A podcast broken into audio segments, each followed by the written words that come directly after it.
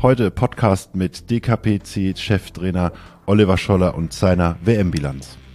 7 Uhr samstags sind wir in die Halle gekommen, 8 Uhr ging es los oder hätte der erste die ersten Kugeln rollen sollen. Da war ich schon ein bisschen skeptisch, weil da wurden noch Kabel verlegt, professorisch. Nicht selbstverständlich, ähm, dass man seinen Urlaub opfert, um voranzukommen. Und das muss ich sagen, das war auf dieser WM, waren wieder viele deutsche Fans da, was auch sehr, sehr schön war und was uns auch wirklich geholfen hat. Nochmal vielen Dank dafür. Was wurde nicht alles über diese Weltmeisterschaft geschrieben und diskutiert? Nicht nur über das Sportliche, leider, muss man sagen, aber natürlich auch über die Erfolge. Einer, der von Anfang bis Ende dabei war und auch für die Erfolge des DKPC auf der Weltmeisterschaft verantwortlich ist, ist Cheftrainer Oliver Scholler. Heute spreche ich mit ihm und wir blicken auf diese Weltmeisterschaft in Kroatien zurück. Neuner in Serie. Der erste Kegel-Podcast mit Sebastian Ruska. Hallo Olli, schön, dass du dir die Zeit nimmst, heute mit mir zu sprechen. Hallo Sebastian, vielen Dank, dass ich dabei sein kann.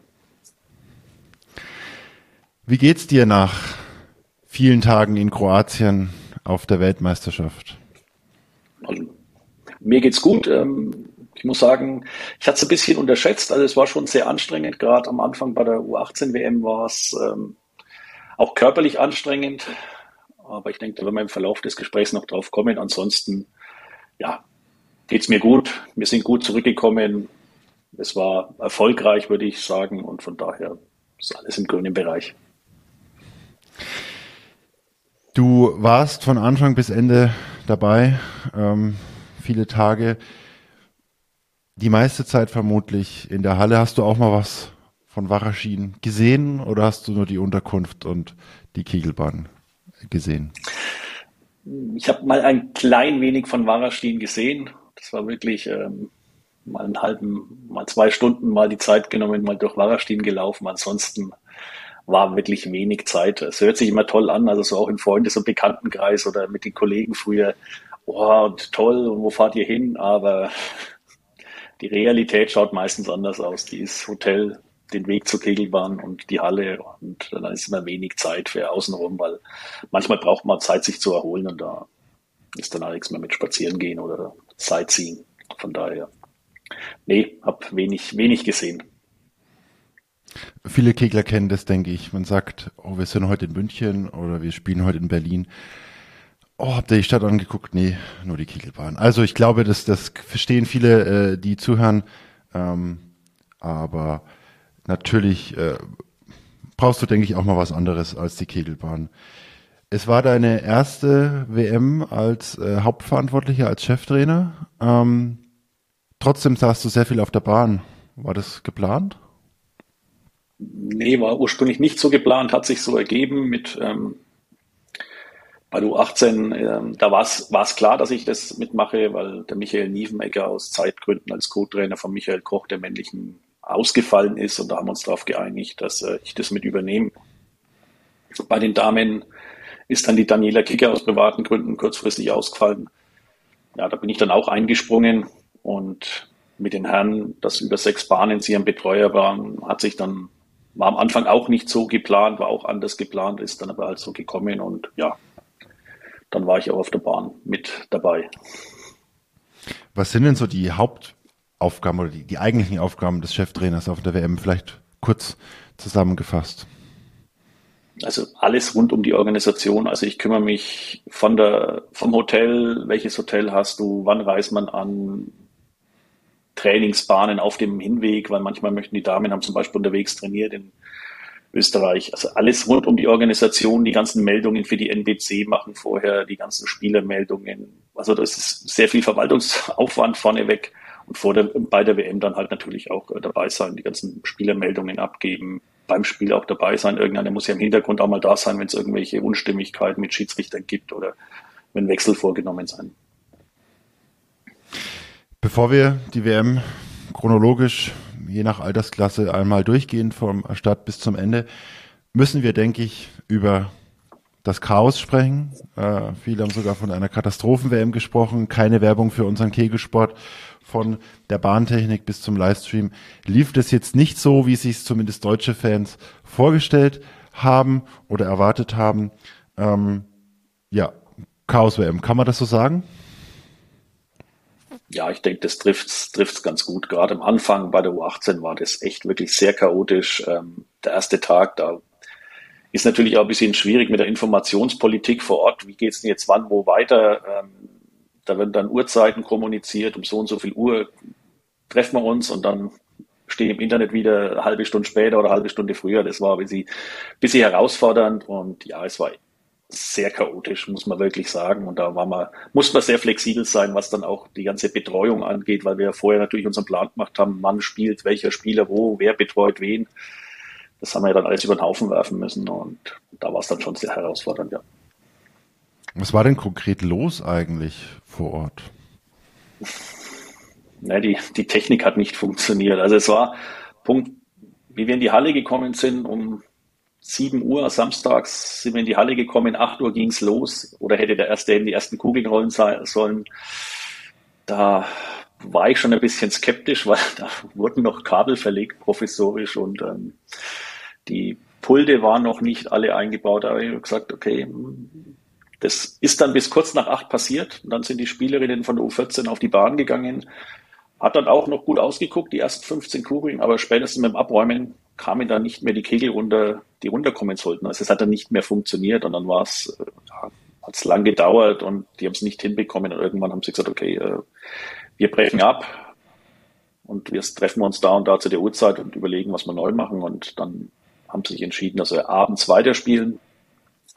Um 20 Uhr gehen dann die ersten Durchgänge auf den Bahnen von den U18 weiblich, die nach der U14 hätten spielen sollen. Und ja, das haben sie dann bis 20 Uhr am Abend hinbekommen, dass zumindest die Technik funktioniert hat. Haben sie auch die Anzeigen getauscht. Also waren ja vorher Monitore dran und dann wurden ja wieder so, ich sage jetzt mal, in Anführungszeichen Oldschool-Anzeigen ähm, eingebaut. Ja, dann hat's funktioniert.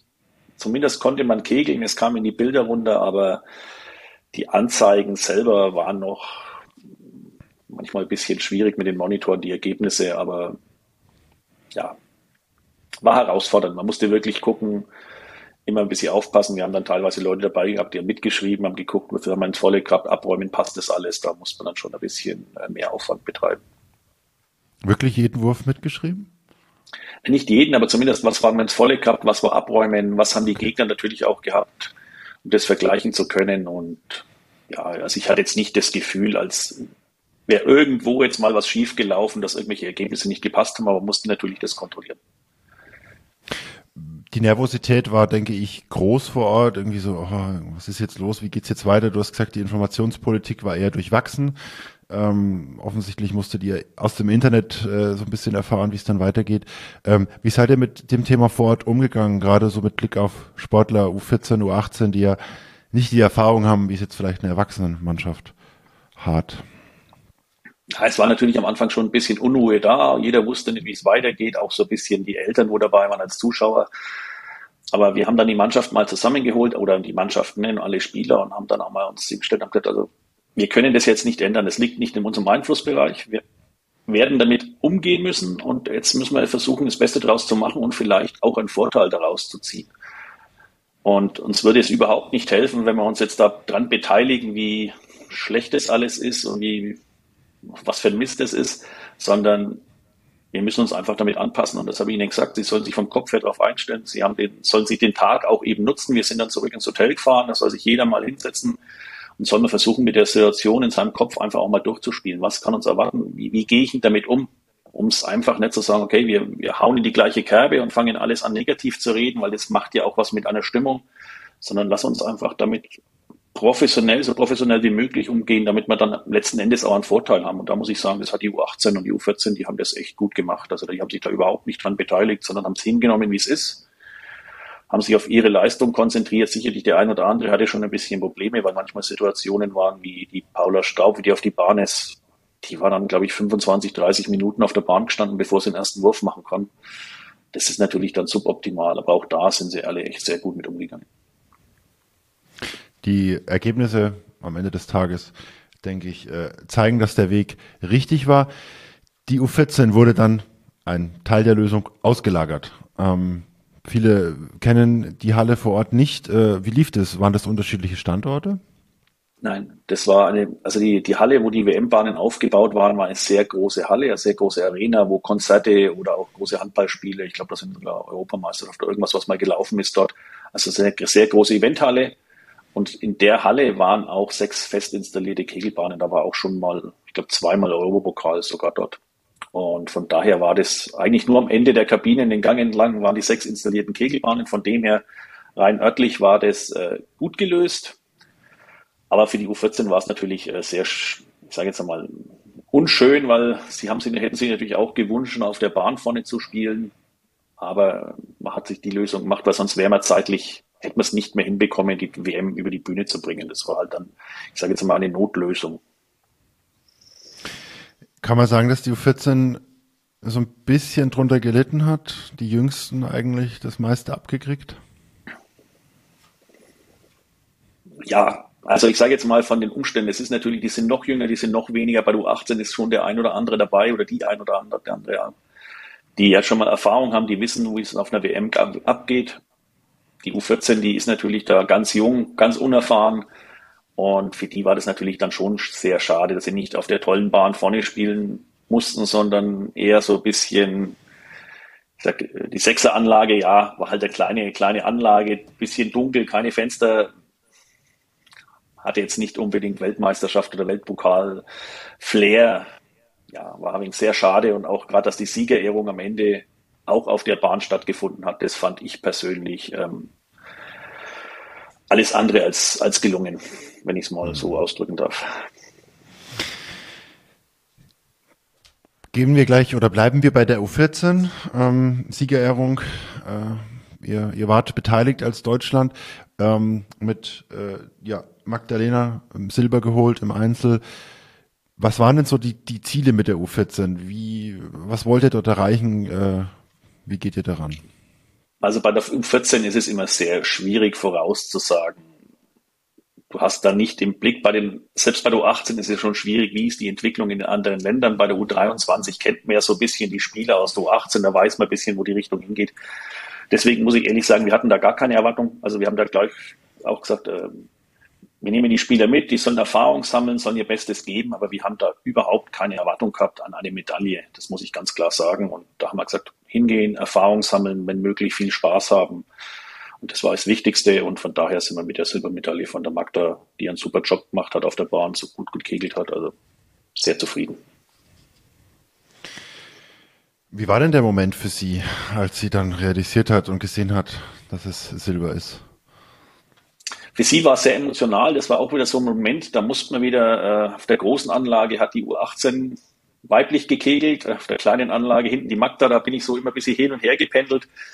Ähm, sie hat es am Anfang, glaube ich, gar nicht realisiert, so was ich mitbekommen habe, und hat es dann erst so nach dem letzten Wurf gemerkt, hoppla, ich habe doch eine Medaille, ich bin Zweite. Und äh, da war sie sehr emotional. Sie hatte auch viele Fans dabei ähm, aus ihrem Heimatclub und die Eltern, auch die waren entsprechend emotional. War eine tolle Geschichte. Also sowas macht ja den Sport auch aus, wenn Spieler Emotionen zeigen können und das ist schon, war eine tolle Sache.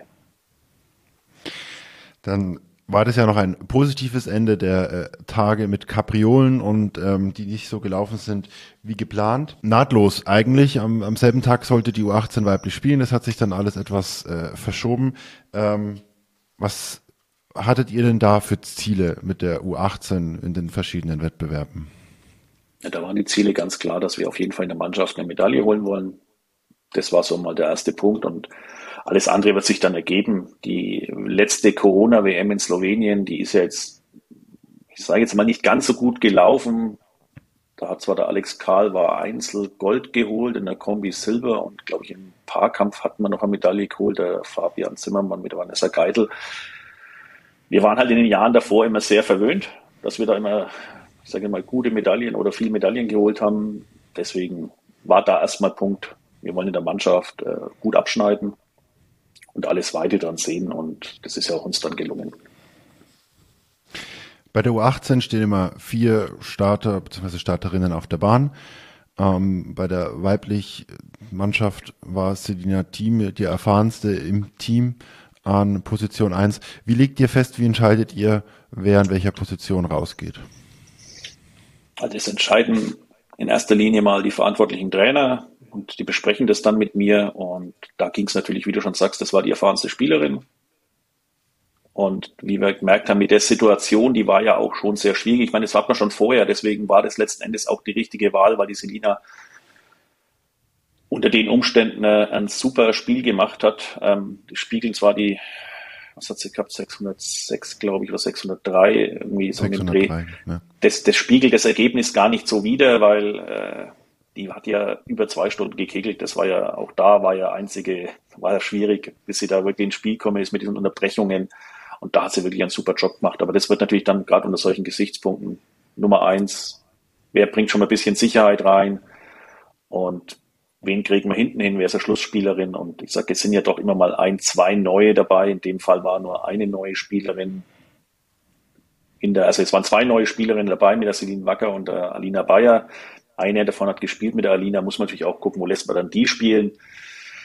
Und deswegen bei den neuen Spielerinnen. Ich sage, da macht Erfahrung im U18-Bereich schon sehr viel aus, wenn du schon mal eine WM gespielt hast, dass du das Ganze drumherum kennst, das, das hilft da sehr weiter und das spielt auch mit rein. Deswegen ganz klar erfahrene Spielerin hinten, die auch so ein bisschen Kämpfer ist. Deswegen die Vanessa hinten und die Selina mit ihrer unglaublichen Erfahrung für ihr Alter vorne rein, um die Mannschaft in die Spur zu kriegen. Der Plan ist offensichtlich aufgegangen. Am Ende stand Deutschland ganz oben, Gold für die U18 weiblich. Aber es sieht mit dem Blick aufs Endergebnis sehr knapp aus. 13 Kegel nur vor Kroatien und die kroatische Spielerin Paula Polanska mit 655 hinten raus ein direktes Duell. Wie war so die Situation äh, auf der Bahn zu dem Zeitpunkt? Ja, also mir persönlich kam es nicht ganz so, die, die anderen äh, Spielerinnen, ich habe es, ich war irgendwie da, für mich war das irgendwie klar, dass wir das reißen, dass es das irgendwie so eng wird. Da habe ich also Vertrauen in die Meister gehabt. Ich hatte es nicht ganz so so eng empfunden für meine Wahrnehmung. Es war auch ein bisschen herausfordernd, weil auf der Bahn 7 zu dem Zeitpunkt die Anzeige nicht richtig funktioniert hat. Die hat immer nur die Zehnerzahlen hochgezählt. Also die hat, äh, wenn du gespielt hast und über die 10 bekommen bist, hat es also die 10 hochgezählt. Du hast immer nur 10 dort stehen gehabt. Entweder 100, 110, 120, aber die einzelnen hinten nicht. Die hast im Kopf mal ein bisschen mitzählen müssen und da haben wir wirklich jeden Wurf mitgeschrieben zu dem Zeitpunkt. Und ausgerechnet da hat die Vanessa dann eben zum Schluss gespielt. Das war dann noch auch ein bisschen herausfordernd, weil wir nicht wussten, hat sie jetzt äh, als Beispiel 59 oder 51. Ähm, aber für mich, also war knapp, aber die Paula Polanczak hat natürlich hinten auch super gespielt, aber die Vanessa hat auch ein sehr gutes Spiel gemacht. Also ich habe es für mich nicht ganz so eng empfunden. Aber ist jetzt meine persönliche Wahrnehmung, wenn du wahrscheinlich jemand anderen fragst, äh, der wird dir was anderes sagen. Vielleicht äh, ist das auch so ein bisschen deine Erfahrung. Ähm, du hast ja schon viel erlebt, auf Weltmeisterschaften gespielt und ähm, mein 655, du wirst es sicherlich bestätigen, auf der Bahn, gerade für eine weibliche Spielerin, kann sich sehen lassen. Absolut. Ich sage, das war bei der U18 jetzt noch nicht ganz so klar, was die Ergebnisse so, ich sage jetzt mal in Anführungszeichen, wert sind, weil da ist ja dann schon immer mal ein bisschen Unterschied dabei wie dann die ersten Tage bei Herren und Damen unter, äh, gespielt worden sind, konnte man das natürlich noch besser einordnen, konnte man auch das Ergebnis von Fabi Zimmermann viel besser einordnen. Und da muss ich sagen, 655 war da schon eine Riesenzahl. Definitiv. Du hast es angesprochen, Fabi Zimmermann, da kommen wir gleich drauf. Am nächsten Tag ähm, nach dem Goldregen äh, für die äh, Mädchen ging es dann für die Jungs um mindestens eine Medaille auf dem Treppchen. Ähm, Wer es verfolgt hat, weiß, dass die Farbe auch Gold war am Ende. Aber es gab so einen Knackpunkt. Ähm, Position 2, Tim Radiner äh, mit äh, 267 ausgewechselt. Das sind so Momente auf einer Weltmeisterschaft, da kann das durchaus auch kippen, oder? Definitiv. Also ich habe den Tim ja auch betreut zu dem Zeitpunkt, weil ich kenne den Tim jetzt schon sehr, sehr lange, schon seit er U14 gespielt hat, mit meinen Söhnen zusammen, also nicht zusammen, sondern als Gegner und im Stützpunkttraining vom Bayern-Kader. Und von daher haben wir uns entschieden, dass ich den betreue. Und ich sage, ich habe es schon des Öfteren erlebt, dass Wechsel manchmal spielentscheidend sein können oder eben auch spielentscheidend sein können, wenn man sie nicht vollzieht und die erste Bahn war schon ein bisschen, hat er sich schon schwer getan, aber da habe ich gesagt, okay, lass uns weiterspielen, mal schauen. Aber dann hat man schon gemerkt in der zweiten Bahn, das wird nicht mehr und dann muss man rechtzeitig reagieren und das war im Nachhinein natürlich kann man sich immer hinstellen und sagen, ah, super, die richtige Entscheidung, aber wir haben natürlich auch den Levin genau aus dem Grund als Ersatzmann mitgenommen, weil er ein Typ ist, der super positiv ist, also auch schon die ganzen Lehrgängen. Es ist niemand, der, der sich ärgert, sondern der ist immer am Kämpfen, egal welche Zahl das draußen steht. Er strahlt immer was Positives aus und deswegen war auch für uns ganz klar, das ist der richtige Ersatzmann. Und genau das, was wir eigentlich ihm gesagt haben, was wichtig ist und warum wir ihn als Ersatzmann mitnehmen, genau das hat er auch umgesetzt und der ist raus, hat von der ersten Kugel an tolle Körpersprache gehabt, toll getroffen und ja, das war dann schon ein bisschen ein, ein Punkt in die richtige Richtung. Wär's, hätte es nicht funktioniert oder wir hätten nicht ausgewechselt, kann es da durchaus in die andere Richtung gehen, ja. Richtige Entscheidung getroffen, du hast es gesagt. Ähm, dann wart ihr wieder, äh, sage ich mal, auf dem Weg äh, zu einer Medaille. Und dann kam Fabian Zimmermann. Ähm, Hast du vorher gefühlt, gespürt, du warst mit ihm auf der Bahn, dass das heute ein Riesenergebnis werden kann? Nee, eigentlich. Also vorher nicht. Da muss ich aber auch wieder zugeben, da ist dann auch wenig Zeit, sich mit den Spielern direkt vorm Spiel zu sprechen. Also man spricht schon mal kurz mit ihnen, aber man lässt sie in ihre Ruhe. Das war so ein bisschen ihre Aufgabe, dass sie sich vorher schon mal Gedanken machen, wie schaut denn so Ihr perfekter WM-Tag aus? Natürlich, das ist auch alles so in die Hose gegangen, weil ja alles dann anders war, aber sich überhaupt schon mal damit so Gedanken zu machen, das war so ein bisschen die Aufgabe und auch sich die Vorbereitung schon mal durchzuspielen und da lässt man sie dann einfach in Ruhe, da müssen sie, also ich sag, da sind sie alt genug und erfahren genug, habe ich jetzt nicht gespürt. Ich habe gemerkt, der Fabi ist wirklich ruhig, aber er ist ja vom Typ eh einer, der, ich sag, sehr viel Ruhe ausstrahlt und äh, spätestens wie wir aber auf der Bahn waren, ich habe ihn auch betreut, war das klar, das äh, geht in die richtige Richtung. War vom ersten Wurf an, war der voll da, so präsent. Die Kugel hat zur Bahn gepasst. Ich glaube, der hat auf, ich müsste jetzt lügen, ich glaube, auf jeder Bahn mit einem Neuner angefangen, die ersten Wurf. Also das war, das hat einfach gepasst. Und der war von Anfang an voll fokussiert. Ich sage jetzt mal, man spricht ja da vom Tunnel. Ähm, der war voll in seinem Tunnel vom ja, ersten Wurf an. Und das war, also für mich war das relativ schnell klar, nach den ersten drei, vier, fünf Wurf, in welche Richtung das es geht. Und ähm, da ist halt immer die Frage, kriegen es, ich sage jetzt mal, so die jüngeren Spieler dann hin vom Ergebnis her, wenn das so hoch geht, dann äh, auch hin, da cool zu bleiben, aber das hat er überragend gemacht und da muss ich sagen, sensationelles Spiel, also auch im Herrenbereich letzten Endes sieht man ja auf Weltklasse-Niveau. Wusstest du, wo der Weltrekord bei der U18 männlich liegt? Nein, wusste ich nicht.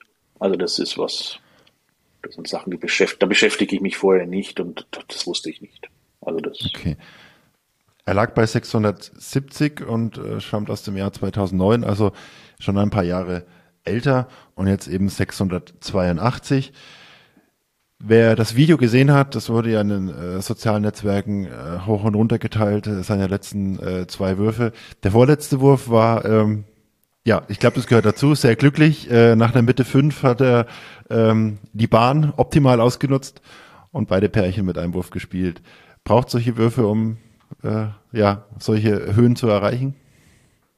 Klar, das braucht's einfach und das sieht man ja immer wieder mal, solche Geschichten. Also, ich in die Bundesliga zurückerinnere, wo der Tim Brachtel die 720 in Serbs gespielt hat, da war das Gleiche. Also auch zwei Pärchen und mit einem Wurf weg, sowas macht sowas ja aus, solche Spiele auf dem Niveau. Und ja, da gehört einfach das, das Glück, ich, sage, ich nenne es jetzt mal Glück, das hat man halt an dem Tag. Und es weiß auch jeder Kegler, es gibt auch Tage, da spielt man genauso hin und dann fallen halt nicht alle drei oder alle vier, sondern fallen vielleicht drei und einer bleibt stehen. Also das gibt ja die Tage. Und sowas an solchen Tagen hat man es und da muss man es aber auch dann bisschen zu nutzen. Am Ende dann die zweite Medaille auch Gold, ähm, zweimal äh, zwei äh, goldene quasi, zweimal den ersten Platz. Sowas kann durchaus auch durch eine WM tragen, oder? Die Stimmung, die gute Laune. Absolut, das ist eben ganz, ganz wichtig und deswegen ist auch der Fokus erst einmal auf den Mannschaftswettbewerb, weil wenn du da gut reinkommst, erfolgreich bist, das trägt die Sportler ebenso wie die Trainer auch ein bisschen durch. Das Turnier, bringt natürlich auch ein gewisses Selbstvertrauen, ein bisschen Freude, auch einen gewissen ich sage mal, den Mut für die nächsten Spiele und ähm, das ist extrem wichtig. Also das habe, haben wir auch schon, habe ich auch schon anders erlebt und dann wird so eine WM kann dann auch durchaus zäh und lang werden und ähm, ich sage für mich als war ich ich bin mal im Weltpokal als Spieler ausgeschieden mit selbst im, in der Vorrunde. Das war das Schlimmste, ich, ich sage jetzt mal, in, in der Jeans zum Halbfinale zu gehen und nicht im Trainingsanzug, wie man es gewohnt hatte. Und von daher weiß ich, was das ist und das ist enorm wichtig.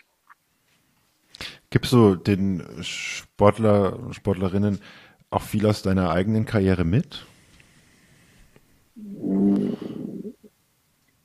Also ich gebe wenig Ratschläge, weil Ratschläge, sagt mir auch, sind auch Schläge. Also das kenne ich. Also das sind ja meine Wahrnehmungen und meine Erfahrungen. Das, ich, das sage ich dann schon in einem gewissen Kontext. Also ich sage, was auf, ich habe das damals so erlebt oder ich habe das damals so gemacht, aber nicht so, du musst es so machen, weil es ich so gemacht habe. Das auf keinen Fall. Sondern ich gebe schon die Erfahrung weiter, aber ich gebe natürlich auch meistens immer, versuche immer, dass sie ihre eigene Lösung finden. Dass ich sage, ich meine, das ist ja mein, mein Job als Coach auch, so ein bisschen sie hinzuführen, weil ihre eigenen Lösungen zu finden. Und da ist es, äh, das versuche ich eher auf die Richtung zu machen. Nach den Mannschaftswettbewerben geht's dann mit den K.O.-Wettbewerben Tandem, Tandem Mix, Sprint und dann auch Einzelfinalen weiter. Ähm, traditionell nach der U18 männlich kommen dann äh, Tandem Mixed. Wie entscheidet ihr, wer zusammenspielt? Das machen die wirklich die Trainer, die machen das im Vorfeld, wird es auch schon ähm, bei den Lehrgängen eben mal trainiert. Da guckt man dann auch, wer passt denn auch ein bisschen zusammen von seinem Spieltyp. Also wenn du einen schnellen Spieler hast und eine langsame Spielerin oder rechte Gasse, linke Gasse, da guckt man auch ein bisschen drauf und das sind so die, die Auswahlkriterien. Und natürlich, wie haben sie sich auf der WM-Bahn zurechtgefunden? Also das ist jetzt nicht so, dass das vorher feststeht, wer in Tandem Mix spielt, sondern es wird dann letzten Endes schon nach dem Teamwettbewerb entschieden. Aber wir trainieren das auch vorher schon äh, bei den Lehrgängen ausgiebig. Die Auswahl war auch hier offensichtlich äh, erfolgreich. Im Tandem-Mix äh, Vanessa äh, und äh, Fabi zusammen ähm, Gold geholt. Ähm, sie sind auch, wenn man den Verlauf sieht, den Turnierbaum, zumindest wenn man auf die Satzpunkte guckt, relativ souverän durch. Nur einmal sagt ein Victory. Ähm, ist es ja dieser, dieser Lauf, den äh, beide mitnehmen konnten aus den Mannschaftswettbewerben? wie ich schon mal gesagt habe, es gibt eine gewisse Überzeugung, dass halt dein Selbstvertrauen, den Mut und auf der Bahn war es so schon sehr wichtig. Das hat man, habe ich danach auch so ein bisschen mit den Damen mitbekommen, also im Anschluss an die, die U18 WM.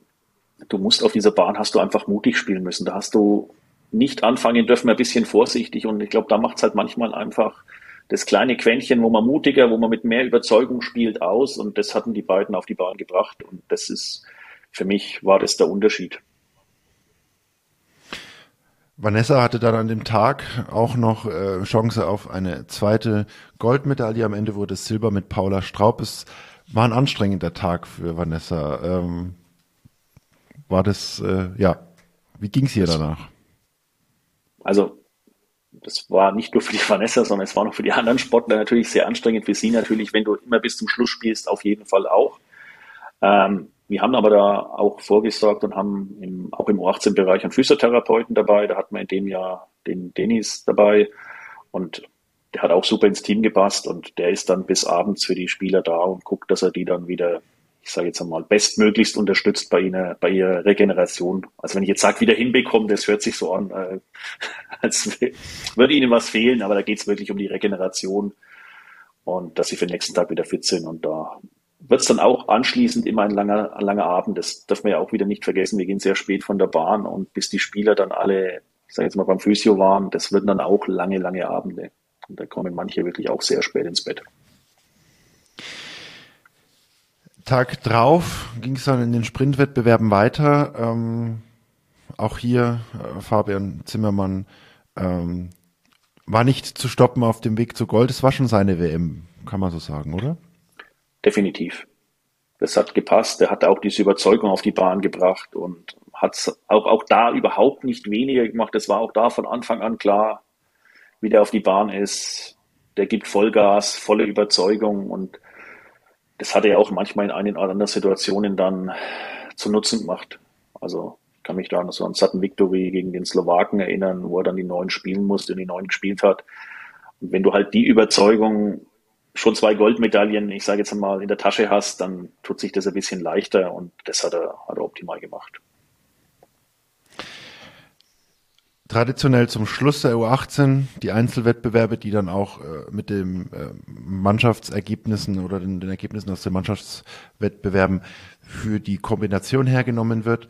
Ähm, wieder Vanessa Bronze, drei Kegel hinter Gold. Ähm, diesmal war es nicht Gold mit knappen Vorsprung, sondern hinten, aber ich denke, die Freude war trotzdem riesig. Auf jeden Fall. Ich meine, in der Kombination, dass man an der Paula Polanschik, äh, dass das schwierig wird, an der vorbeizukommen, das war klar. Aber das, das Feld war ja auch dann schon sehr eng. Da ist halt dann auch schon, muss man mal gucken, da darf man sich wenig Fehler erlauben. Von dem her war man natürlich sehr zufrieden. Also, dass man immer den Anspruch hat, wir müssen Gold gewinnen und mir ist nur zufrieden, wenn man Gold hat. Äh, so ist es nicht, sondern die freuen sich auch über Bronze oder Silber. Silber ähm, wurde es dann auch in der Kombination ähm, nach äh, für Jonas im Einzel auch dort entsprechend Silber mit einer kuriosen Konstellation. Ähm, nur aufgrund mehr Räumen. Kegel war ja auf dem zweiten Platz. Wann habt also habt ihr das realisiert vor Ort oder wie wie hat das wie lief das damals ab? Ich habe den Fabian ja betreut, da habe ich es gar nicht so mitbekommen und aber kurz danach, wie wir dann von der Bahn gegangen sind, ähm, haben das die ersten realisiert gehabt. Also ich, ich selber habe es nicht mitbekommen, weil ich war da fokussiert, aber wie ich runtergekommen bin, war das relativ schnell klar, dass da Jonas da mehr geräumt hat. Die Bilanz der U18 WM, fünfmal Gold, dreimal Silber, zweimal Bronze und was ja auch wichtig ist, zwei vierte Plätze. Also ähm, hätte es durchaus noch erfolgreicher werden können. Ähm, Sieger in der Nationenwertung. Welchen Stellenwert hat denn diese Nationenwertung für dich? Für mich persönlich, ich sage, es ist halt, wenn man so alles zusammenfasst, äh, sieht man dann schon, wer einfach gute Jugendarbeit macht und wer, wer erfolgreich in dem Jugendbereich ist.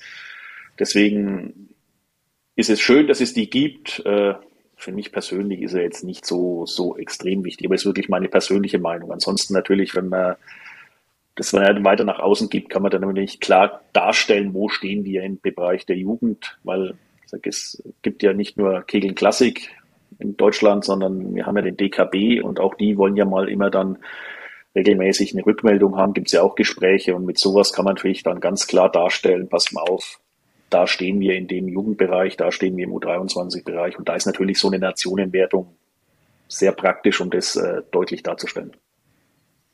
Wer so ein bisschen die Geschichte der U18 der deutschen Nationalmannschaft auf Weltmeisterschaften verfolgt, der ist jetzt nicht unbedingt überrascht von den Erfolgen. Natürlich sind es immer andere Spielerinnen, immer andere Spieler, aber Deutschland ist im U18-Bereich traditionell eigentlich immer weiter mit vorne. Du hast vorhin über die Ziele gesprochen. Ähm, jetzt kannst du es ja sagen, hast du es auch erwartet, dass es so erfolgreich wird? Also in dem Umfang habe ich es nicht erwartet, muss ich, muss ich auch sagen. Aber wie gesagt, ich habe auch schon mal gesagt, U18-Bereich ist halt so ein bisschen, da kann sich auch in anderen Ländern sehr, sehr viel tun. Also da sind wir sicherlich eine der konstantesten Länder, die konstant dabei sind, aber da schwankt es halt auch immer mal. Die Kroaten sind immer mal sehr gut dabei.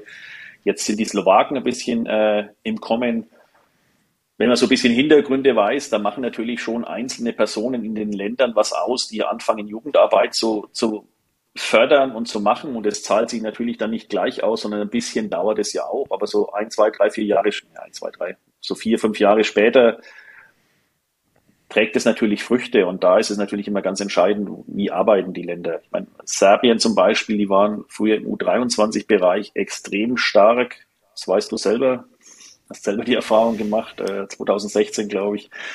Und ähm, das zieht sich durch den Hand durch, aber jetzt ist, muss ich ehrlich sagen, bei der 18 im Bereich Serbien zum Beispiel gar nichts. Das heißt natürlich, da wird auch entsprechend wenig Nachkommen in der Breite. Was man natürlich nicht vergessen darf, wir haben natürlich auch äh, in der NPC die größte Anzahl an Jugendlichen. Also wir haben teilweise ja mehr, deutlich mehr Jugendliche wie andere Länder Gesamtkegler. Das macht, ich sage jetzt einmal, die Sache etwas einfacher, weil die Auswahl größer ist, aber natürlich bin ich davon überzeugt, wir machen auch äh, die beste Arbeit. Also das kann ich, man spricht ja auch mal ein bisschen drüber mit den anderen Ländern, was macht ihr so in der Vorbereitung? Ich glaube, wir machen auch die professionellste Arbeit in dem Bereich. Sehr viel, für sehr viel Aufwand mit Lehrgängen, Sichtungslehrgängen und äh, direkte Vorbereitung auf die WM. Und von daher, sage ich, ist die Erwartung natürlich schon da, dass es so toll wird. Das hatte ich jetzt auch nicht erwartet, muss ich, muss ich ehrlich sagen. Letzte Frage zu U18. Was muss jetzt passieren, damit diese Erfolge nachhaltig sind, mit Blick auf U23 und dann auch später den Erwachsenenbereich? Ja, ich sag, wir müssten uns als Trainer, und das haben wir jetzt schon auch angefangen, ähm, mehr miteinander zusammenarbeiten. Also es war mal auch so, dass die U18 mit den U23 Trainern zusammenarbeiten. Wir haben jetzt teilweise auch, ich sage, ich habe jetzt den Michael Koch unterstützt, weil der Michael Niefenmegger äh, zeitlich verhindert war. Aber auch in der Vergangenheit vor Elva haben wir zum Beispiel gemeinsame Vorbereitung gemacht für den Einzelweltpokal damals noch mit der U18, dass wir wirklich die Sachen einfach mehr integrieren, dass die U18-Spieler schon wissen, was passiert in der U23 und wir machen einfach auch eine gute, ich sage jetzt mal, gute Sichtungsprogramm mit den Ländervergleichen, deutsche Meisterschaften, das sind die Trainer vor Ort, da wird rechtzeitig gesichtet. Deswegen, ich sag, wir müssen so weitermachen. Wir dürfen uns natürlich nicht darauf ausruhen, sondern immer mal wieder gucken, weil auch das Finanzielle natürlich auch ein bisschen eine Rolle spielt. Das war für mich früher jetzt auch nie ein Thema, aber jetzt, wo ich in dem Cheftrainer bin, habe ich natürlich auch äh, das Budget mit zu verantworten und da ist das schon, was man manchmal überschätzt, was so, ich sage, Lehrgänge für Kosten erzeugen und da muss man natürlich auch gucken. Es wird immer schwieriger, wie kann man eventuell zukünftig kosteneffizienter arbeiten und trotzdem erfolgreich sein. Also gerade im U18-Bereich äh, haben wir jetzt gerade so die Diskussion, es gibt jetzt eine Europameisterschaft, zukünftig der Einzelweltpokal wird umbenannt in Europameisterschaft und auch der soll jetzt in der Mannschaft gespielt werden. Das heißt natürlich ist es auch deutlich höherer Aufwand. So war es immer alle zwei Jahre Weltmeisterschaft. Da hast du dich mit der Mannschaft vorbereitet. Wenn jetzt jedes Jahr so ein Event ist, ist natürlich äh, für die Trainer deutlich höher Zeitaufwand und ähm, den Kosten, die Kosten darf man natürlich auch nicht aus dem Auge lassen. Also deswegen wir dürfen uns nicht darauf aufruhen. Wir müssen konsequent weiterarbeiten, aber natürlich auch mal gucken, auch wo kann man mal neue Wege gehen. Du hast jetzt zwei negative Punkte gebracht, Zeitaufwand und Kosten. Ähm, siehst du aber auch was Positives in der Umwidmung des Einzelweltpokals hin zu einer Europameisterschaft mit Mannschaft? Ja, also negative Punkte, äh, das sind halt einfach Faktoren, die dürfen wir nicht aus dem Auge lassen. Also das ist was, das wird immer schwieriger natürlich auch. Äh, die ganze Sache zu finanzieren. Ähm, und auch Trainer zu finden, die bereit sind, die Zeit zu opfern. Also muss man ja auch sagen, das ist ja nicht, dass man sagt, ja, man fährt mal, äh, braucht vier Tage Urlaub für die Weltmeisterschaft, sondern es sind ja auch Vorbereitungslehrgänge, Länderspiele, wo man auch immer mal ein, zwei, drei Tage Urlaub braucht. Und das ist schon was, was übers Jahr gesehen ein oder andere Tage kostet und was auch natürlich, da müssen auch die Familie mitspielen, nicht nur der Trainer. Und das muss ich sagen, das wird einfach immer schwieriger. Aus sportlicher Sicht, wenn ich jetzt mal aufgreifen darf, ist es natürlich schon für die U18 wäre es eine tolle Geschichte, wenn die jedes Jahr so einen Wettbewerb haben. Also rein sportlich gesehen, ja. Von der anderen Seite betrachtet wird es natürlich auch sehr schwierig. Oder das heißt, es wird schwieriger, das Ganze umzusetzen. Nach der U18-WM ging es quasi nahtlos weiter mit der Erwachsenen-WM. Bevor wir dazu kommen, gibt es aber noch ein, zwei Themen, die ich kurz ansprechen möchte. Und ein Thema ist, da kommt man einfach nicht vorbei. Es, äh, die Weltmeisterschaft war jahrelang seine Bühne ähm, als Spieler, dann als Funktionär.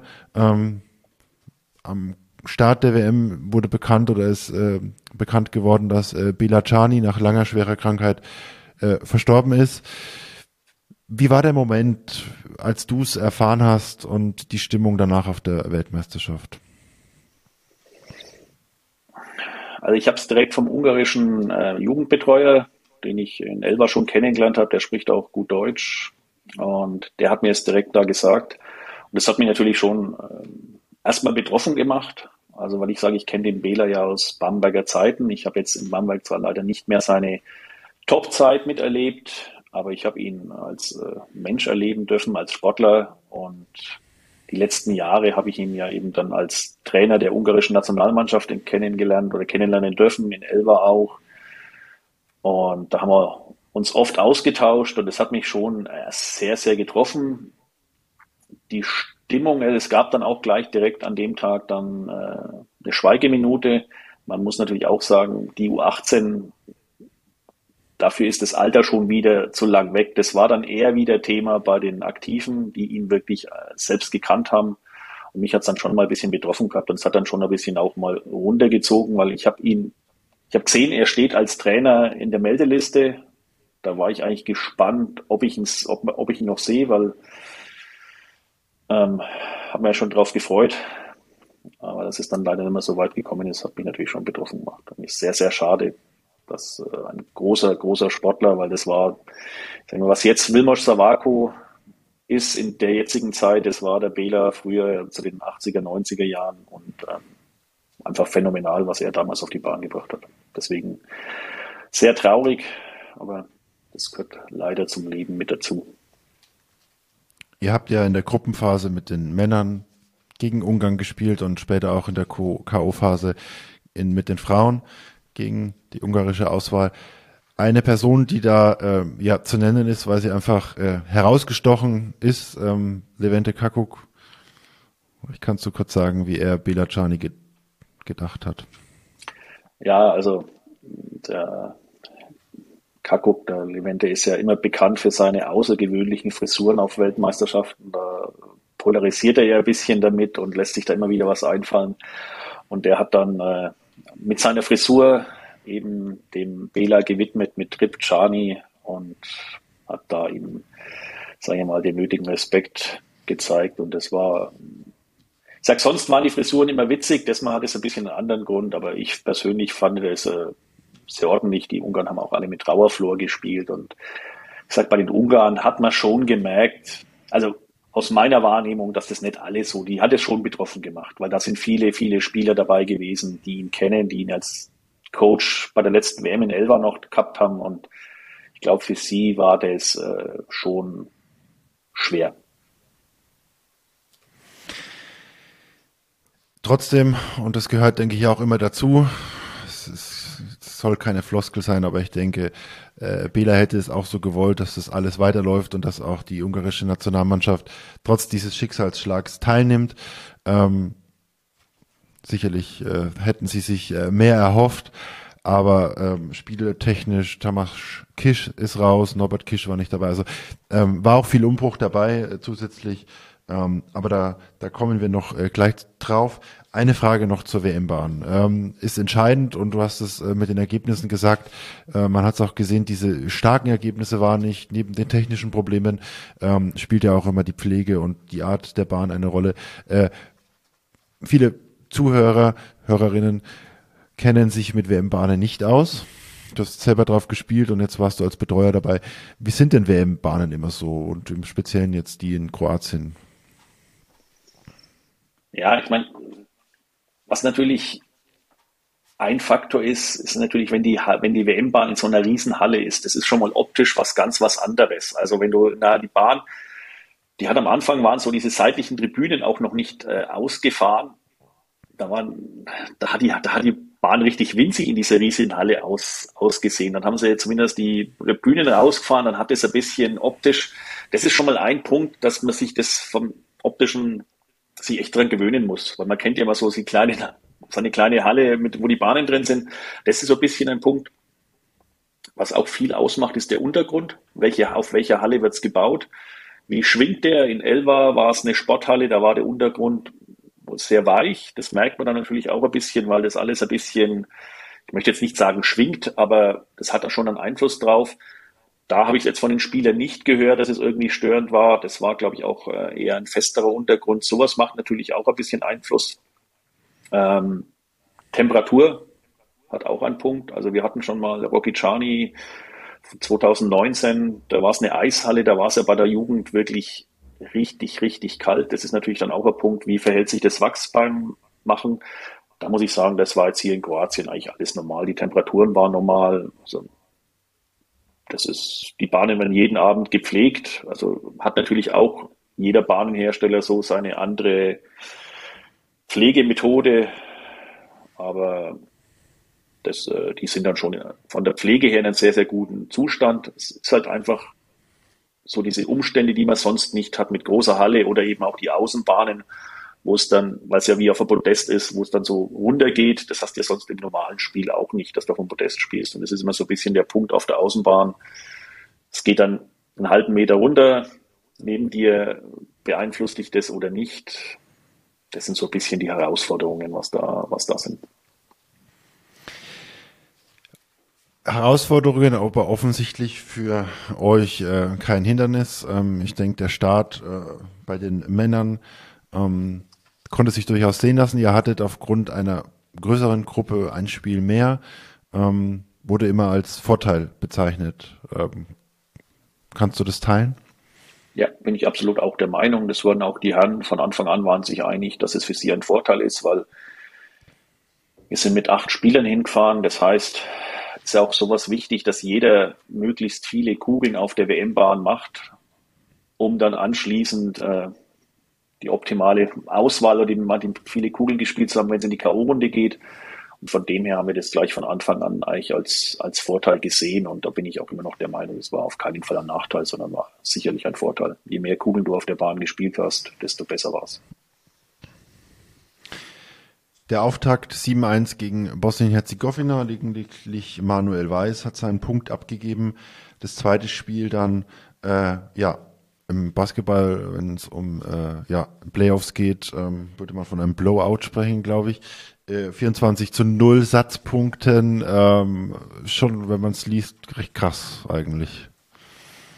Ja, ähm, es war aber auch wirklich ernsthaft so die Vorgabe, weil man kann jetzt so einen Gegner auf die leichte Schulter nehmen, rausgehen und ich sage jetzt mal, vielleicht nur 80 Prozent kegeln. Das ist aber auf einer WM äh, ja, der falsche Ansatz, weil die Spieler wollen sich ja auch empfehlen für die weiteren Aufgaben und deswegen muss ich auch da sagen, da war vom Timo ganz klar oder von den Trainern ganz klar die Vorgabe, acht, Satz, äh, acht Mannschaftspunkte und wir geben keinen Satzpunkt ab. War natürlich auch bitter für den Frederik Nilsson, den Schweden, der mit 180 äh, gegen Jürgen Pointinge mit 183 verloren hat. Und äh, war, war da schon bitter, aber nur so muss man dann wirklich auch die, die Spannung ins Ziel hochhalten für die Mannschaft und um solche Gegner trotzdem seine Topleistung auf die Bahn zu kriegen. Und ähm, das fand ich, ist gegen Schweden eigentlich ganz gut gelungen. Du hast es kurz angerissen. Ähm, wie war denn die Aufgabenteilung bei den Männern? Ähm, Timo als äh, Nationaltrainer selber Spieler. Wer, wer es in der Vergangenheit verfolgt hat, weiß, dass er sich da offiziell immer zurückzieht und nur als Spieler antritt. Aber wie, ähm, wie ist es ja dann wirklich? Also die Aufgaben haben dann Milo Spanjovic und Martin Herold übernommen als, als die beiden verantwortlichen Trainer. Der Timo besinnt sich dann schon auf seine Aufgaben als Spieler denke, das war in dem Jahr, hat der Milos, also gefühlt, ich kann es jetzt nur aus meiner Wahrnehmung sagen, auch äh, mehr Verantwortung wie in den letzten Jahren oder mehr Einfluss drauf. Weil es ja auch wichtig, ich meine, der Spieler, der Timo als Spieler braucht seinen Fokus, seine Energie, seine Leistung auf der Bahn und das ist dann schon, so eine WM kann dann schon anstrengend sein. Ähm, er hält dann schon nochmal eine Ansprache an die Mannschaft, weil er das einfach sage ich mal, als ich nenne ihn mal in dem Funktion als Teamleader, so würde ich behaupten, zur Mannschaft spricht und er ja auch erfahren genug ist, die richtigen Worte findet. Er ist ja rhetorisch da auch äh, sehr, sehr gut und hat viel Erfahrung mit, mit Mannschaften anzusprechen, die zu motivieren. Und da sagt er noch mal ein paar Worte, aber letzten Endes ist er da schon Spieler. Von Anfang an, das war äh, vielen eigentlich klar und ähm, im DKPC äh, Live-Blog wurde es auch immer so ein bisschen als das Endspiel um Platz eins in der Gruppe ähm, ja angekündigt. Das Spiel gegen Ungarn. Wir haben es vorhin schon kurz angerissen. Ähm, viel Umbruch in der Mannschaft. Ähm, nicht die, die bekannten Namen. Tamasch ist jetzt Italiener. Ähm, gegen, auf ihn seid ihr auch getroffen. Ähm, aber trotzdem, Ungarn, große Nation. Ähm, da kannst du als Spieler auch was, könntest du auch was zu sagen, aber darum soll es nur im, am Rande gehen. Ähm, war das so der erste große Prüfstein für die Mannschaft? Genau, das war uns auch klar, dass das so mal der erste Prüfstein werden wird. Ähm, Gerade das Italien-Spiel davor war ja eigentlich äh, ich sage jetzt mal ergebnismäßig das schlechteste Spiel von, von der deutschen Herrenmannschaft. Da war dann schon nochmal so ein bisschen, jetzt müssen wir uns aber, das wird nicht reichen gegen Ungarn. Das war auch jedem klar und von dem her war uns von vornherein klar, das wird der Gegner. Wir konnten sie auch ein bisschen schlechter ausrechnen, weil sie haben einige Spieler, die unbekannt waren, wie der Horvath, hat sehr gut gespielt im ersten Spiel mit 690, im zweiten Spiel dann deutlich weniger. Das war so ein paar Unbekannte, die bekannten Spieler, die man, die man kennt, okay, die kannst du einschätzen, da weißt du es. Aber das war dann schon lange Zeit ein Spiel auf hohem Niveau und die haben uns auch wirklich lange, lange gefordert. Also muss man schon sagen, das war aber auch mal so, ich glaube, das richtige Spiel vor der K.O.-Runde, was man gebraucht hat. Du hast es gesagt, bis zum Schluss gefordert, wie der Jürgen Pointinger mit einer 185er Bahn gegen Levente Kakuk. Irgendwie äh, Kakuk Deutschland. Scheint äh, für spannende Duelle zu stehen. Ähm, man erinnert sich nur an dein, äh, dein Duell 2009. Ähm, letzten Endes, wenn man auf die Ergebnisse guckt, kann man aber sagen, dass äh, im letzten Durchgang oder im, im Schlussdrittel, im Schlusstrio, äh, Laszlo Kasai gegen Timo das Spiel eigentlich verloren hat, oder?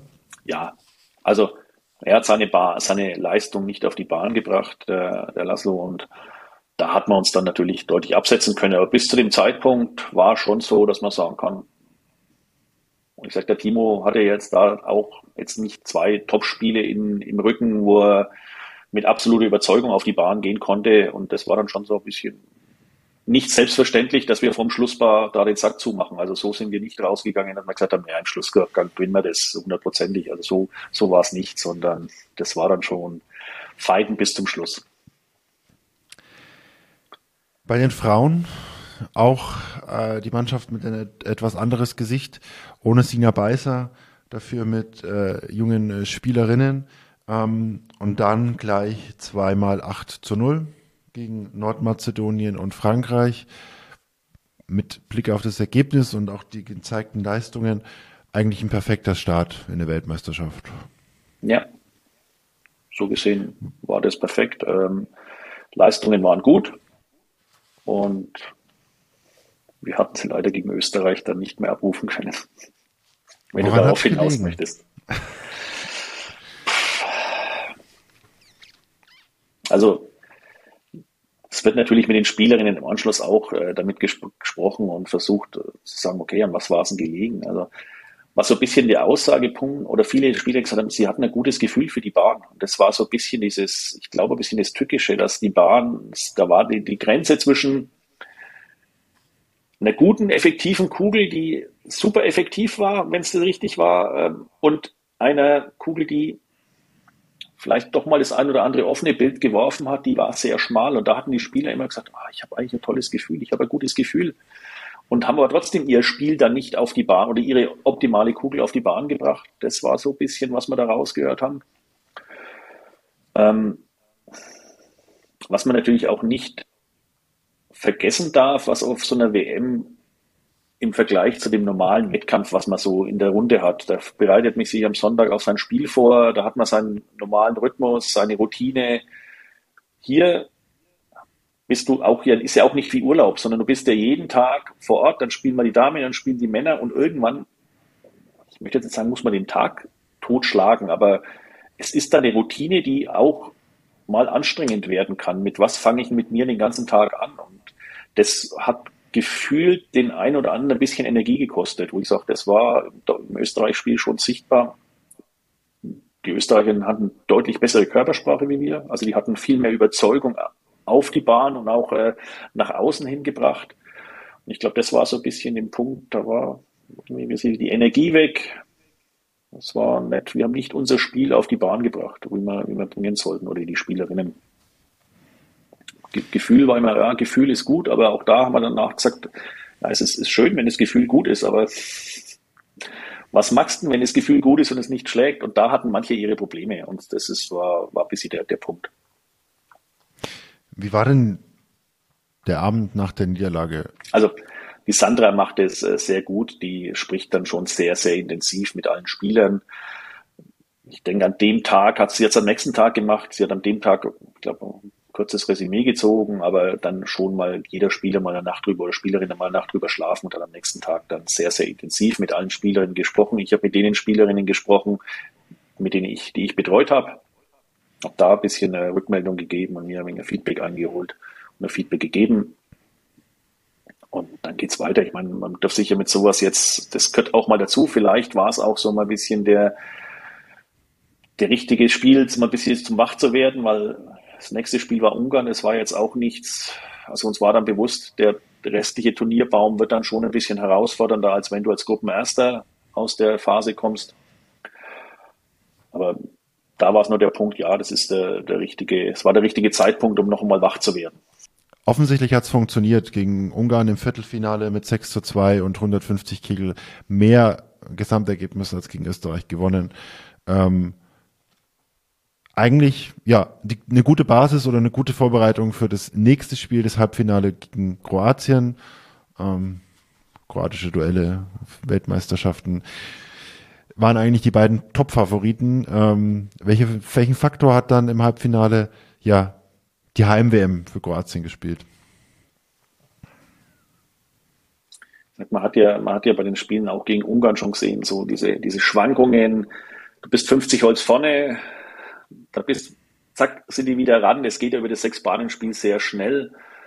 Und ähm, wir sind eigentlich, glaube ich, gegen die Kroaten ganz gut ins Spiel gekommen, aber dann irgendwann sind die uns davon gelaufen und ich glaube schon, dass es ein bisschen ein Faktor war, ähm, die Heim-WM, weil äh, es werden ja dann auch so ein bisschen, ich möchte jetzt mal sagen, äh, die ein, der Einmarsch und die Einspielphase, die wird ja ein bisschen musikalisch äh, unterlegt und ähm,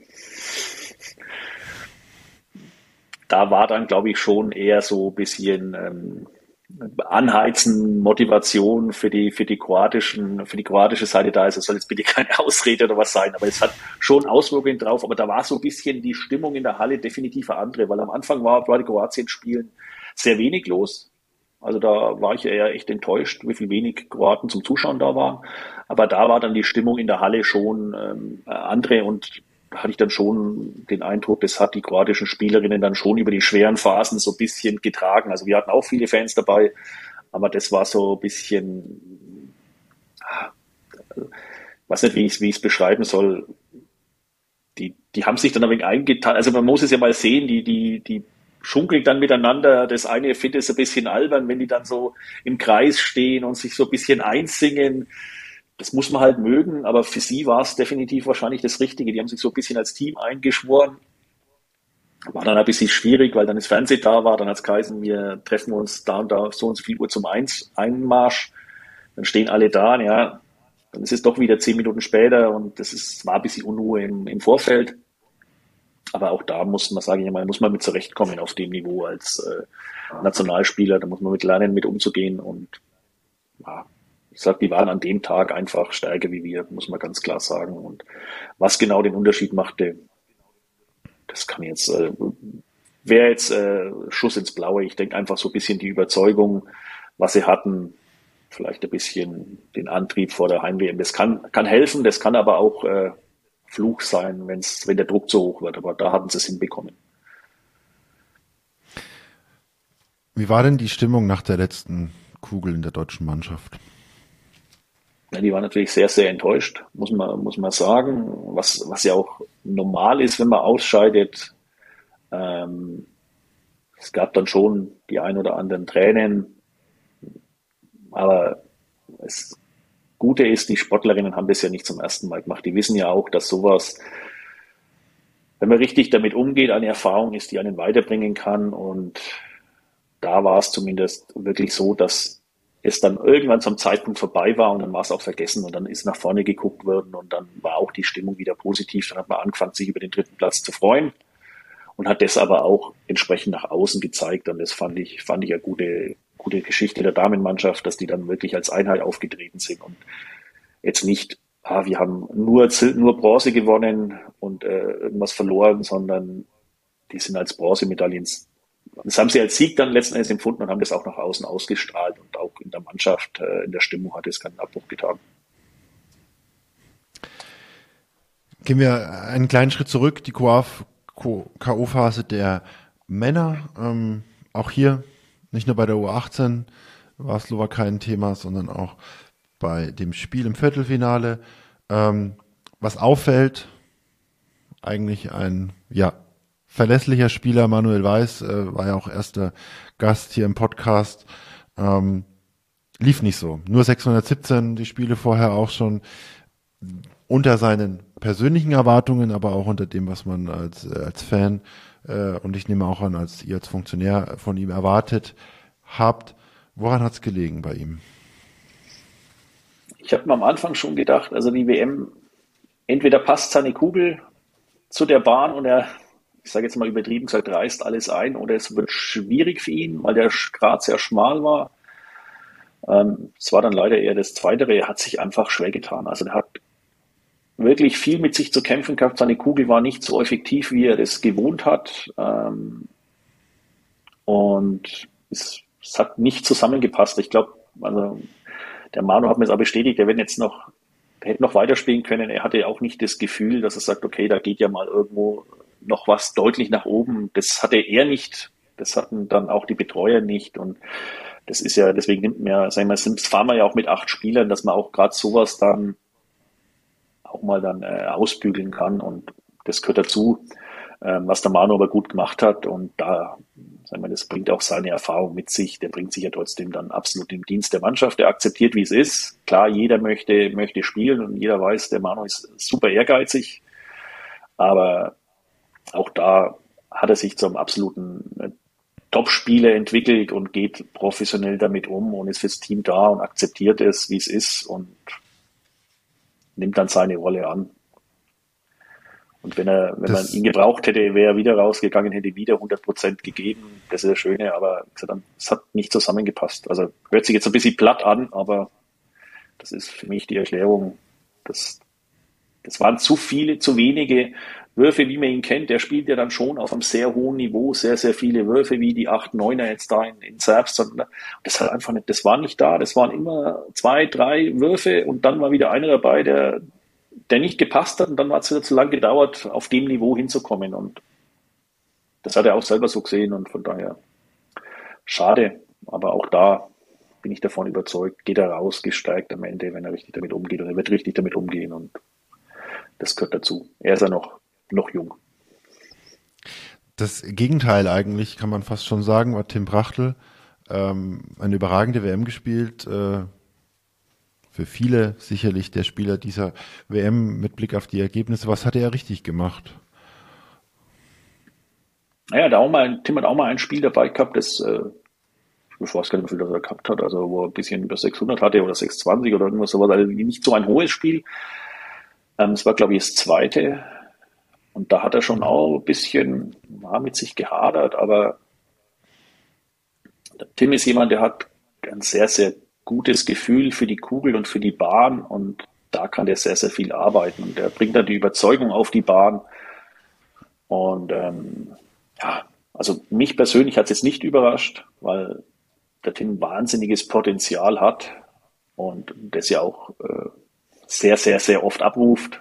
Und von daher er hat ja auch ausgestrahlt. Ich meine, wenn man ein bisschen guckt, wie, wie die Körpersprache dann war, also gerade in den letzten Spielen von Tim oder Christian Wilke, die haben das ja dann, der strahlt es ja dann auch in den richtigen Momenten dann auch aus und bringt die Überzeugung auf die Bahn, strahlt es aus. Und das ist was, wenn er so den Draht gefunden hat, die Überzeugung zu haben, dass er es hat, dann, dann zieht er das konsequent durch. Und das, das macht es einfach auf der Bahn auch aus. Nicht die Überzeugung zu verlieren und zu reagieren, sondern konsequent dann durchzuziehen. Das darf er jetzt ab nächster Saison in Zerbst auch äh, auf Clubebene unter Beweis stellen und trifft dann dort auf Mannschaftskollegen äh, Robert Enjegio und äh, Igor Kovacic, die im Halbfinale Gegner waren. Das ewige Duell Deutschland gegen Serbien, äh, ja, eigentlich auch wieder ein, ein WM-Finale, ähm, wie bei den Frauen im Halbfinale, mit dem besseren Ende und ähm, ich glaube, da ist äh, ja vielen ein, ein Stein vom Herzen gefallen, dass man Serbien endlich mal schlagen konnte. Ähm, hat jetzt nur im Halbfinale, also war keine Goldmedaille am Ende die Belohnung. Aber ähm, woran hat es gelegen, dass es diesmal geklappt hat? Blöd ausgedrückt, war Serbien diesmal nicht so stark wie in den letzten Jahren? Ich denke ja, also die waren nicht mehr ganz so kompakt. Also früher hatten sie ja wirklich äh, sieben Leute, wo, wo extrem stark waren.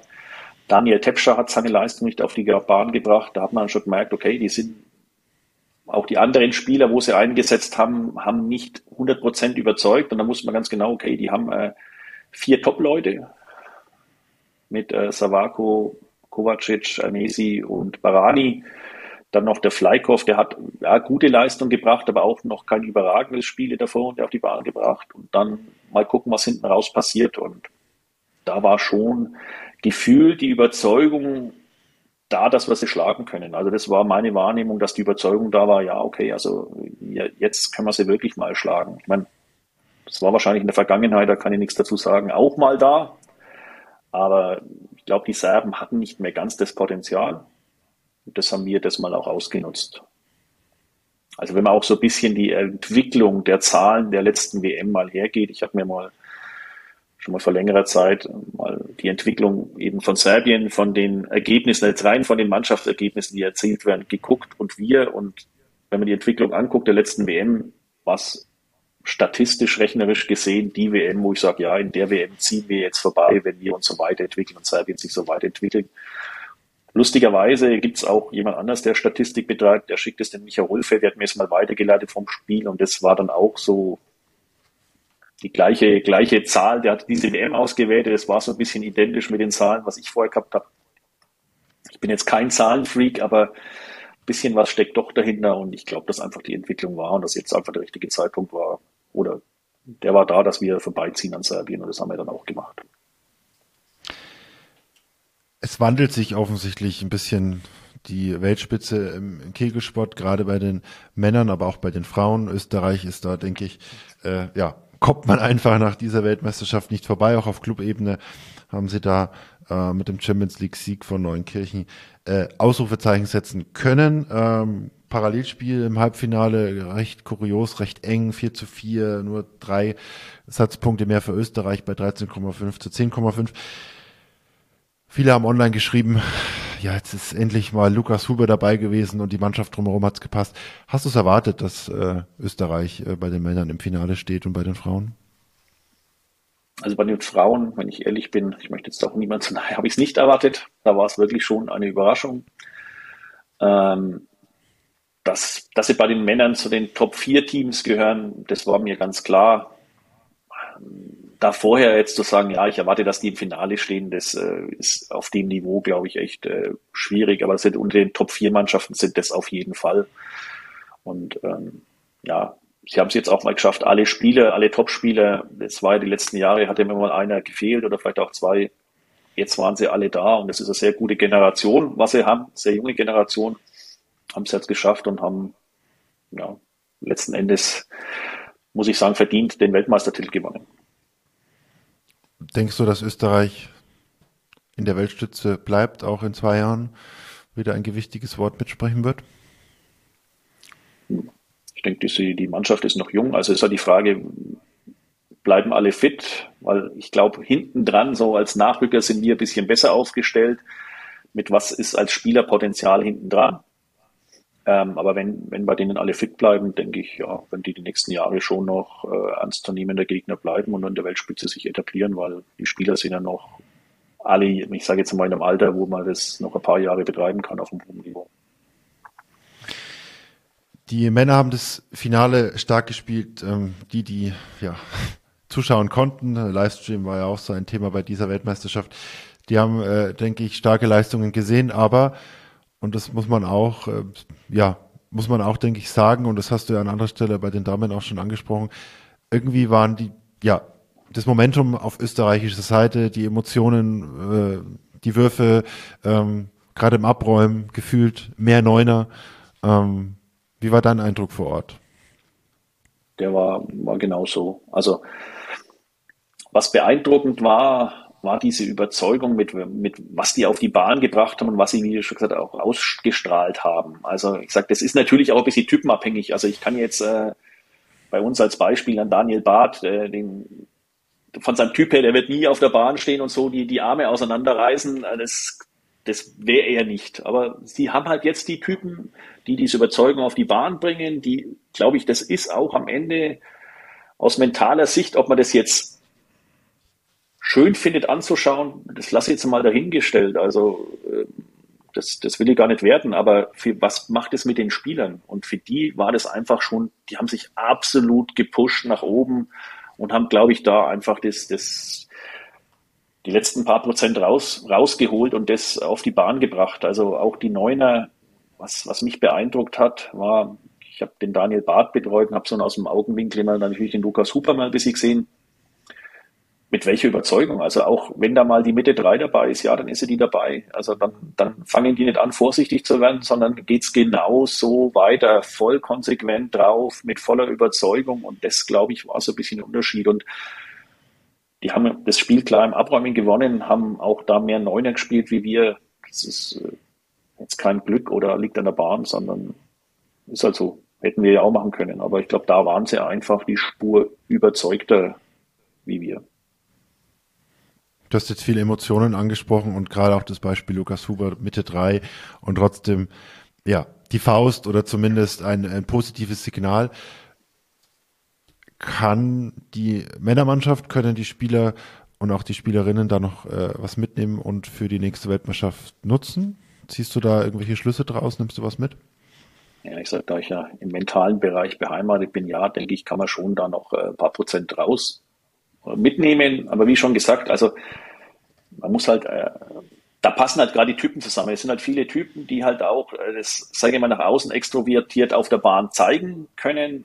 Das wird bei uns, äh, kann ich ja den Typ nicht ändern. Also da ist es ja nicht, ist ja nicht produktiv, aber sich sowas mal mitnehmen, wie, wie bleibe ich, wie werde ich nicht vorsichtig, weil ich hatte den Eindruck, es wäre dann so der eine oder andere manchmal ein bisschen eine Spur zu vorsichtig gewesen und das hatte ich, den Eindruck haben die Österreicher nicht gehabt, sondern die haben ihr Zeug konsequent weitergespielt, die Überzeugung, dass irgendwann die Kugel belohnt wird und wir haben dann angefangen mal so spurvorsichtig zu werden. Also es sind ja ein paar Kleinigkeiten. Es geht ja nicht so, dass man richtig vorsichtig wird, aber auf dem Niveau macht es halt den Unterschied aus. Im Vorfeld hat ähm, Rot-Weiß Zerbst ein Interview mit Timo geteilt auf Facebook in dem es um das Ziel für diese Weltmeisterschaft ging. Und Timo hat tief gestapelt. Mein Mann ist immerhin als äh, ja, Vize-Weltmeister angereist, als, ähm, als Nation, die durchaus auch mal den Titel gewinnen kann. Ähm, war das bewusst, dass ihr gesagt habt, wir bauen uns keinen Druck auf oder war das auch ein bisschen Taktik? Man muss ja ganz, also man muss ja ehrlich sagen, es wäre vermessen, wenn man hinfährt und sagt, ja, wir wollen, also für uns zählt nichts anderes wie die Goldmedaille, weil die anderen können ja auch kegeln. Also die kroatische Mannschaft hat äh, verfügt über hervorragende Einzelspieler, muss man auch sehen auf der WM. Und da wäre es vermessen, wenn man sagt, alles andere außer Gold, äh, das ist unser Ziel. Ich glaube, das war dann schon auch bewusst und es ist auch, äh, auch realistisch gewesen. Also natürlich hat jeder Spieler für sich selber gesagt, wir würden jetzt schon gerne mal, das wäre jetzt der richtige Zeitpunkt, Gold zu holen, aber so richtig ausgesprochen und als Ziel ausgegeben war das, ähm, war das nach außen hin nicht. Und da muss man auch sagen, das wäre ja vermessen. Also die anderen können auch kegeln. Auf dem Niveau ist ein zweiter Platz, auch wenn man sieht, wie die deutsche Mannschaft gespielt hat von den Ergebnissen, also mit dieser Konstanz immer sich weiterentwickelt äh, zu 39 und dann über 4000. Wenn mir vor der WM einer gesagt hätte, 4000 im Finale, da hätte ich ich sage jetzt mal salopp Haus und Hof drauf verwettet, dass das reicht, äh, Weltmeister zu werden. Hat letzten Endes dann nicht gereicht, aber was die deutsche Mannschaft abgeliefert hat, ja, es hat leider jetzt nicht gereicht. Da ist seit Weltmeisterschaften vorher gegeben, da hätte es äh, gereicht zum Weltmeistertitel. Von daher ist es, glaube ich, vermessen zu sagen, Ziel ist ganz klar Gold, sondern da muss man schon auch mit einem gewissen, sage ich mal, auch mal manchmal mit einer gewissen Demut rangehen. Das hilft dann doch eher.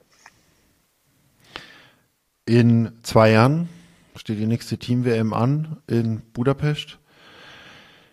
Dann ist der letzte deutsche Weltmeistertitel bei den Männern 20 Jahre her. Wäre mal ein guter Zeitpunkt, um vielleicht trotzdem mal das Ziel, auch wenn äh, du sicherlich recht hast, dass es ein bisschen kippen kann, aber trotzdem das Ziel, Weltmeister auszurufen. Wie plant ihr die nächsten zwei Jahre bis zur WM? Was, was, was, was muss Deutschland für Hausaufgaben erledigen? Die eine WM ist jetzt gerade vorbei. Also jetzt lassen wir es nochmal sacken, dann wenn wir mal an die, an die Analyse gehen, die auswerten und dann guckt man, wie, wie geht's weiter. Ich meine, da ist dazwischen drin noch eine Einzel-WM. die ja ganz anders ist wie eine, wie eine Mannschafts-WM. Also das hat ja ganz andere Voraussetzungen, ganz andere, da kann, hat man auch mal die Möglichkeit, sage ich mal, Spieler zu testen. Das kannst du bei einer Mannschafts-WM nicht erlauben, um Spieler sich um Erfahrung sammeln zu können. Von dem her, wir werden uns sicherlich zusammensetzen und dann mal überlegen, wie, wie, was müssen wir tun, um den Schritt nach vorne zu machen. Aber jetzt kann ich da konkret noch nichts dazu sagen. Also, gesagt mal, man hat es in Österreich gesehen, also die haben sich zum Finale hin deutliche Schippe draufgepackt. Ja, ich glaube, das äh, ein konkreten Beispiel, wir haben top gespielt, wir haben eine Top-Leistung gebracht. Also ich bin der Meinung, wenn wir es schaffen, weiterhin so zu arbeiten, dass man sagt, okay, äh, man schafft die Leistung als Mannschaft abzurufen in der Form, wird es früher oder später klappen. Ja, in zwei Jahren wäre schön. Also es wäre aber auch nach 18 Jahren nach dem WM-Titel in Novi Sad, äh, wäre es auch schön gewesen. Dann wünsche ich viel Erfolg dabei. Vielen Dank. Dir jetzt eine schöne Pause hoffentlich. Ich weiß, bei dir stehen auf jeden Fall noch die deutschen Meisterschaften jetzt an. Äh, Pokalfinale im DKPC ist auch noch. Ich hoffe, du findest trotzdem ein paar Tage Ruhe und ähm, kannst auch mal äh, ja Urlaub machen oder in andere Länder reisen, ohne irgendwelche Kegelbahnen äh, anschauen zu müssen. Ich bedanke mich recht herzlich für die lange Zeit, für das intensive Gespräch ähm, über diese Weltmeisterschaft. Ich denke, es gab noch viele andere Themen. Ähm, aber wir konzentrieren uns trotzdem auf das Sportliche, auch wenn der Livestream sicherlich viele Fans erzürnt hat. Aber von daher, vielen, vielen Dank, Olli und alles Gute wünsche ich dir. Sehr gerne, Sebastian. Ich bedanke mich und äh, ich bedanke mich schon mal fürs Zuhören. Und natürlich würde ich mich gerne bei den Fans unter bedanken äh, für die Unterstützung vor Ort. Das ist ein bisschen zu kurz gekommen. Also nicht selbstverständlich, ähm, dass man seinen Urlaub opfert, um voranzukommen. Und das muss ich sagen, das war auf dieser WM, waren wieder viele deutsche Fans da, was auch sehr, sehr schön war und was uns auch wirklich geholfen hat. Nochmal vielen Dank dafür. Das ist ein schönes Schlusswort. Danke dir und mach's gut. Vielen Dank. Tschüss. Ein langes Gespräch mit Olli Scholler geht zu Ende, die WM-Bilanz. Ich denke, diese Weltmeisterschaft hat viel Gesprächsstoff geliefert. Nicht alles konnten wir ansprechen, aber ich denke, im Kern trifft es das Wort WM-Bilanz sehr gut. Ich freue mich und danke fürs Zuhören bis hierhin. Nicht vergessen, nächste Woche erscheint Teil 2 mit Thorsten Reiser. Wer Teil 1 noch nicht gehört hat, gerne noch reinhören, gerne anhören. Natürlich funktionieren die Episoden getrennt voneinander, aber wer die ersten Jahre, die erfolgreichen Jahre von Thorsten Reiser hören will, dem empfehle ich Episode 1 und wie immer gehört dazu der Werbeblock für die Social Media Kanäle Facebook, Insta und YouTube, denn auf YouTube könnt ihr uns nicht nur hören, sondern auch sehen. Wir hören uns nächste Woche wieder mit dem Teil 2 von Thorsten. Ich wünsche euch bis dahin eine gute Zeit und vielleicht auch schon eine gute Sommerpause. Macht's gut, bis bald, euer Sebastian. Neuner in Serie. Der erste Kegel-Podcast mit Sebastian Ruska.